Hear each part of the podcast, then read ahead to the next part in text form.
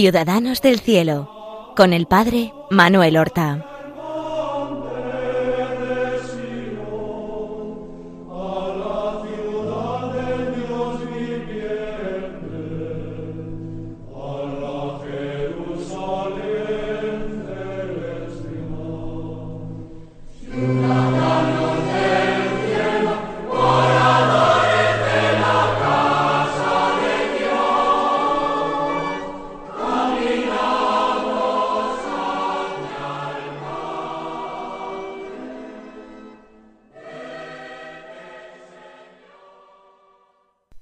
Buenos días, queridos amigos, oyentes de Radio María y seguidores del programa Ciudadanos del Cielo, un programa cuya emisión comenzamos ahora.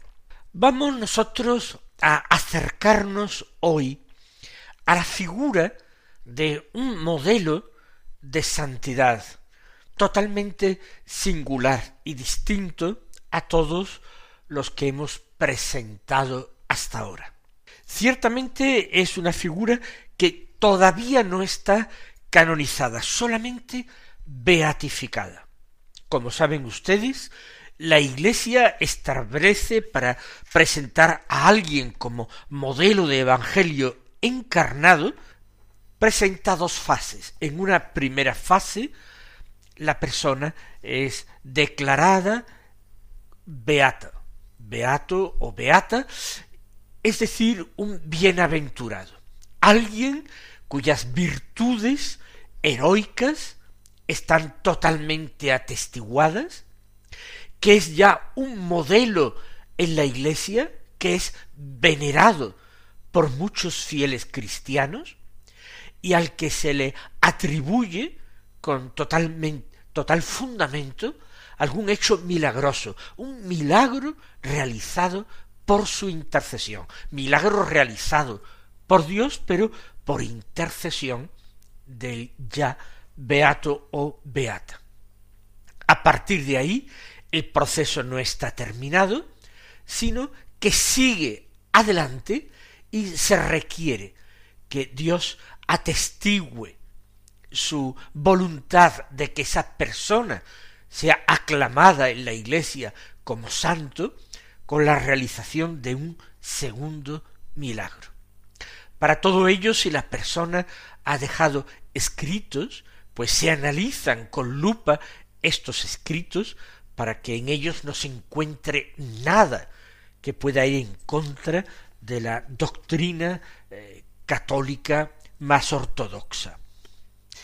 Pues bien, vamos a decir que nuestro beato nació en el año 1991, al final del siglo pasado, y que murió a la corta edad de quince años en el 2006, y que ya está beatificado no hay ningún otro que responda a esta extraordinaria y sorprendente identificación. Sí, estoy hablando de Carlo Acutis, el adolescente italiano que murió muy repentinamente en el año 2005 y que ya era bastante conocido a través de Internet, porque realmente, eh, como algunos decían, era el influencer de Dios. Alguien que quiso descansar finalmente y esperar la resurrección de los muertos del último día en Asís, en la ciudad en que vivió y murió uno de sus santos de referencia que fue San Francisco de Asís. ¿Quién era Carlo Acutis? Carlo Acutis eh, sorprende desde el inicio de su corta existencia. Era italiano, pero nació en Londres. ¿Por qué? Porque sus padres, eh, que se llamaba el padre Andrea Acutis, Andrés Acutis, su madre Antonia Salzano, por razones de trabajo se habían desplazado a Londres. Era un joven matrimonio, acomodado. Era una familia que no tuvo problemas económicos, al contrario, tuvo un nivel de vida alto. Se habían casado en 1990 y un año después del matrimonio nació Carlo. Nació el 3 de mayo de 1991. Era viernes, por tanto, nació el primer viernes de mes.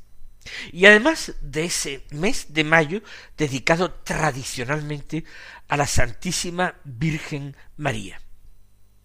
Era un mes de mayo que fue en Londres particularmente eh, fresco, eh, lluvioso, ventoso.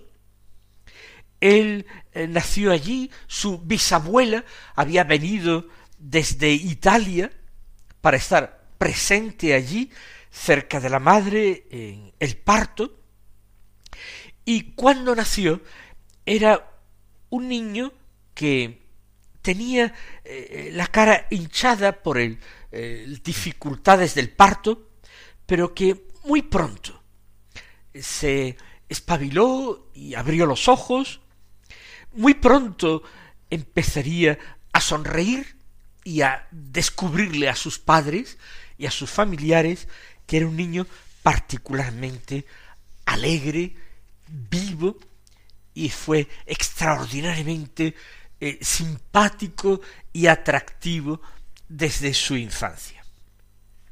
Sus padres, toda su familia, eran lógicamente católicos, todos eran italianos, aunque sus padres tenían un catolicismo más bien sociológico, un catolicismo heredado y tradicional.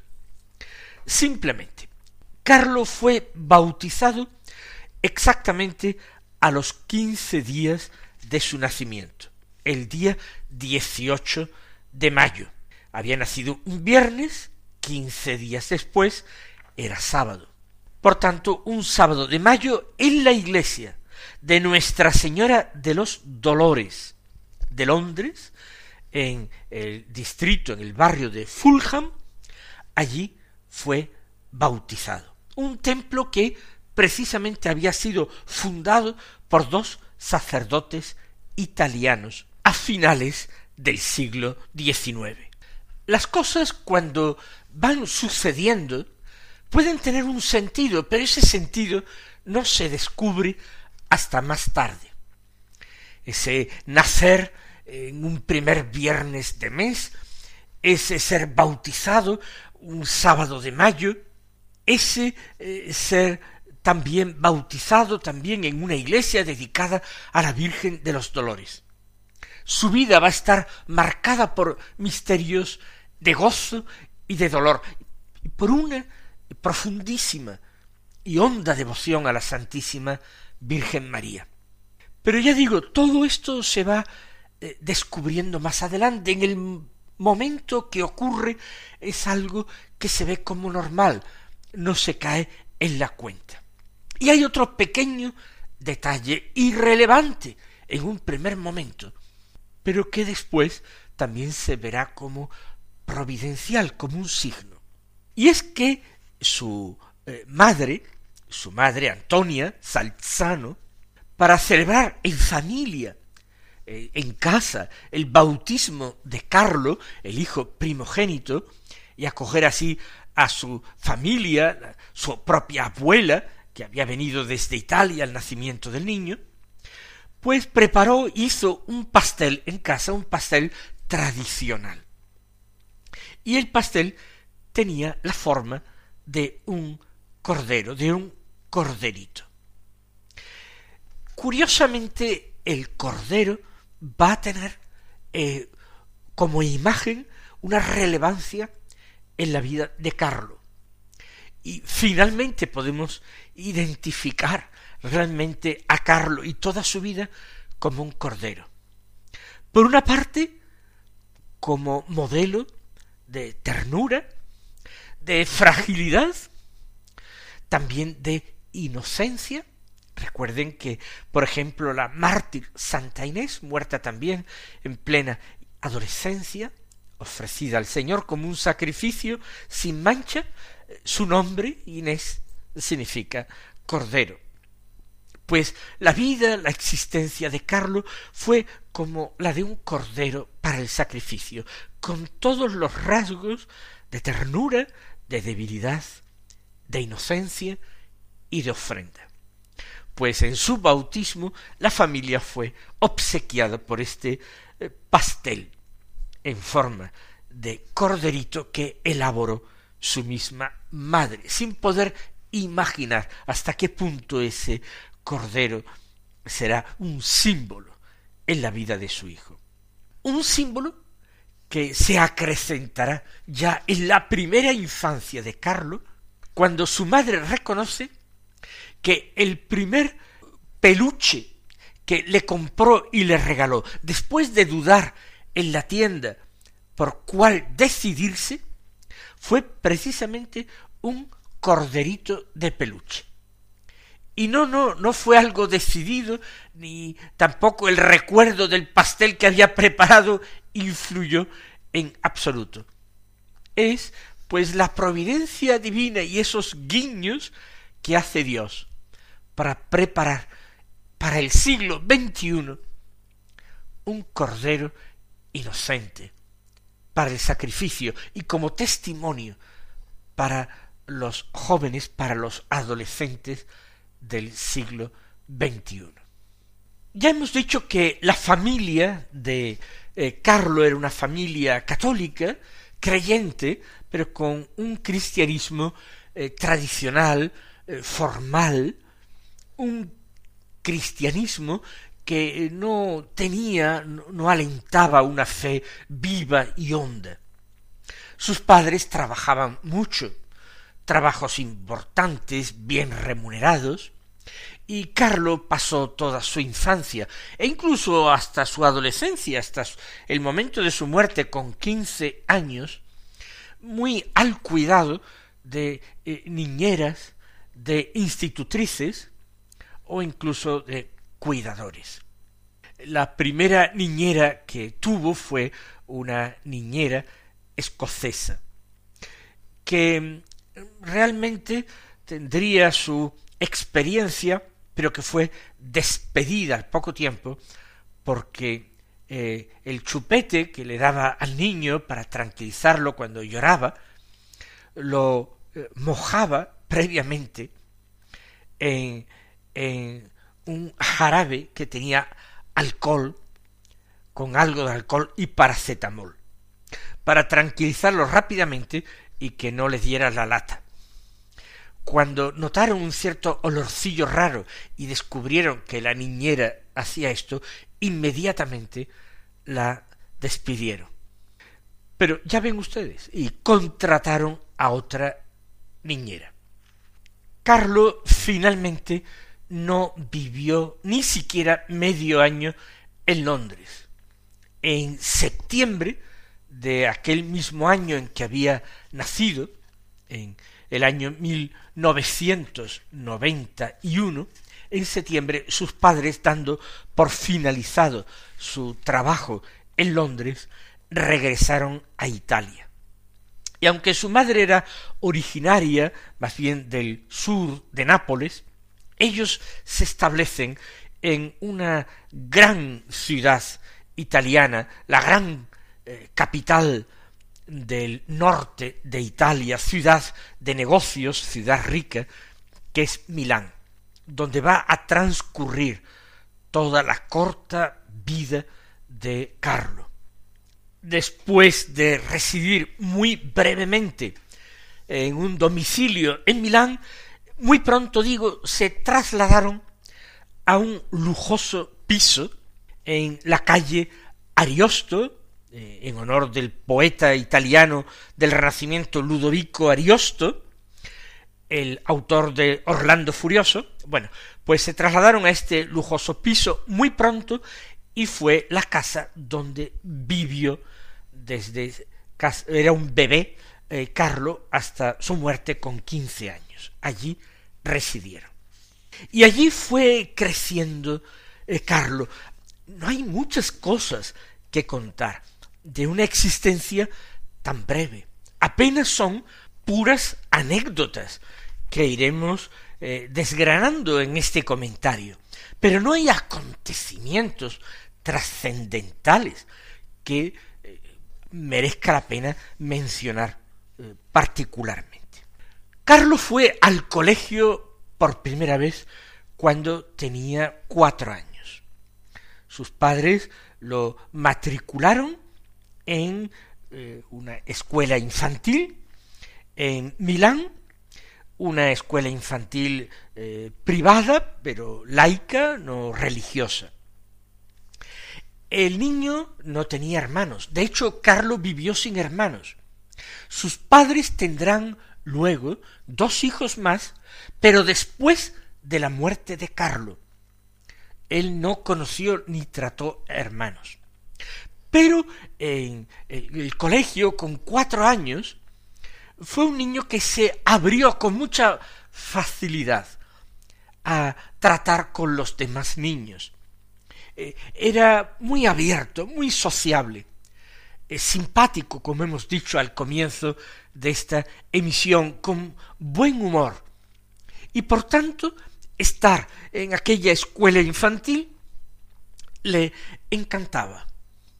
Eh, jugaba, se relacionaba era tranquilo, no se metía en peleas, tenía ya en Italia una niñera polaca de nombre Beata, y ella testimonió después de su muerte que lo veía demasiado bueno, que cuando otros niños en, la escuela infantil eh, le molestaban o incluso le pegaban, ella le animaba que se defendiera más. Pero eh, Carlo era dulce como un corderito y no usaba nunca la violencia. Siempre, siempre trataba de superar los conflictos con una sonrisa, con paciencia, pero sin recurrir a los llantos y a la autocompasión, ni a la violencia. Como hemos dicho antes, con mucha dulzura. En esta escuela infantil estuvo dos cursos. Los cursos 95, 96 y 96, 97. Los padres no le hablaban de Dios. Ya hemos dicho que no eran cristianos fervorosos ni mucho menos. No eran cristianos practicantes siquiera su institutriz, eh, su niñera, Beata, sí, era una eh, joven eh, niñera polaca, como hemos dicho, muy fervorosa, muy influida por esta gran cristiandad que se había ido desarrollando en Polonia al abrigo de la gran figura del Papa San Juan Pablo II. Pues Beata sí, desde su más temprana infancia le hablaba de Dios, le hablaba de Jesús, le hablaba de santos. Después de estos dos años, sus cuatro y cinco años, llega el momento en que Carlo cumple en mayo de 1997 sus seis años y al curso siguiente, en septiembre, debe comenzar sus estudios de educación primaria. Y para ser primero de primaria, con sus seis años sus padres lo matriculan en el colegio San Carlo de Milán, un colegio eh, también que no era un colegio religioso. Y estaba eh, Carlo contento en este nuevo colegio también, pero solamente estuvo tres meses, ya que los padres, por razón de comodidad, lo volvieron a matricular después del primer trimestre en otro colegio que estaba mucho más cerca de su domicilio. El Instituto Tomasio que era religioso de las hermanas marcelinas. Las hermanas marcelinas era una congregación religiosa que tenía su origen en el siglo XIX en la misma ciudad de Milán. Una congregación religiosa de las muchas que surgen en el siglo XIX dedicadas a la educación de los niños y de los jóvenes. Era una congregación religiosa que estuvo muy influida por las ideas pedagógicas de la famosa María Montessori, que Montessori, que es la autora de un método educativo que ha tenido mucho éxito y que se sigue en muchos lugares y en muchos colegios. Era un colegio grande, esta, eh, este instituto Tomasio, de cuatro plantas, estaba enfrente de un parque, y para ir, para ir cada día andando, acompañado de su cuidadora, desde su casa hasta el colegio, pasaban, tenían que pasar por la puerta de su parroquia, la parroquia de Santa María Segreta, que en algunas ocasiones estaba abierta. Cuando estaba abierta, entraban para hacer una visita al Señor. Posiblemente su amor a la Eucaristía empezaba ya a encenderse a esta temprana edad. Beata no estuvo siempre con él. Estuvo, de hecho, muy, muy poco tiempo, porque era muy joven y se marchó para continuar sus estudios, luego su, su carrera profesional. Y el contratado como cuidador fue en esta ocasión un hombre, un hombre joven llamado Rayés. Rayés o Rayesh era de la isla de Mauricio y de religión hindú. De hecho, él pertenecía a la casta de los brahmanes, una de las castas superiores del hinduismo, que es una casta sacerdotal. Quería mucho a Carlo y estuvo con él hasta su muerte con quince años, siguió trabajando como eh, acompañante, eh, cuidador de, de Carlo. Ya hemos dicho que los padres de Carlo estaban eh, muy ocupados con sus carreras profesionales, con su trabajo, y él estuvo siempre en mano de cuidadores. Pues bien, aunque Rajesh no tenía esa piedad y ese fervor de Beata también acompañaba también a Carlo en estas devociones infantiles, devociones infantiles, pero también fundadas como que eran visitar a Jesús en la Eucaristía. En la próxima semana continuaremos con la narración de esta extraordinaria y sencillísima vida de Carlo Acutis. Hasta entonces, mis queridos hermanos, recibid la bendición del Señor.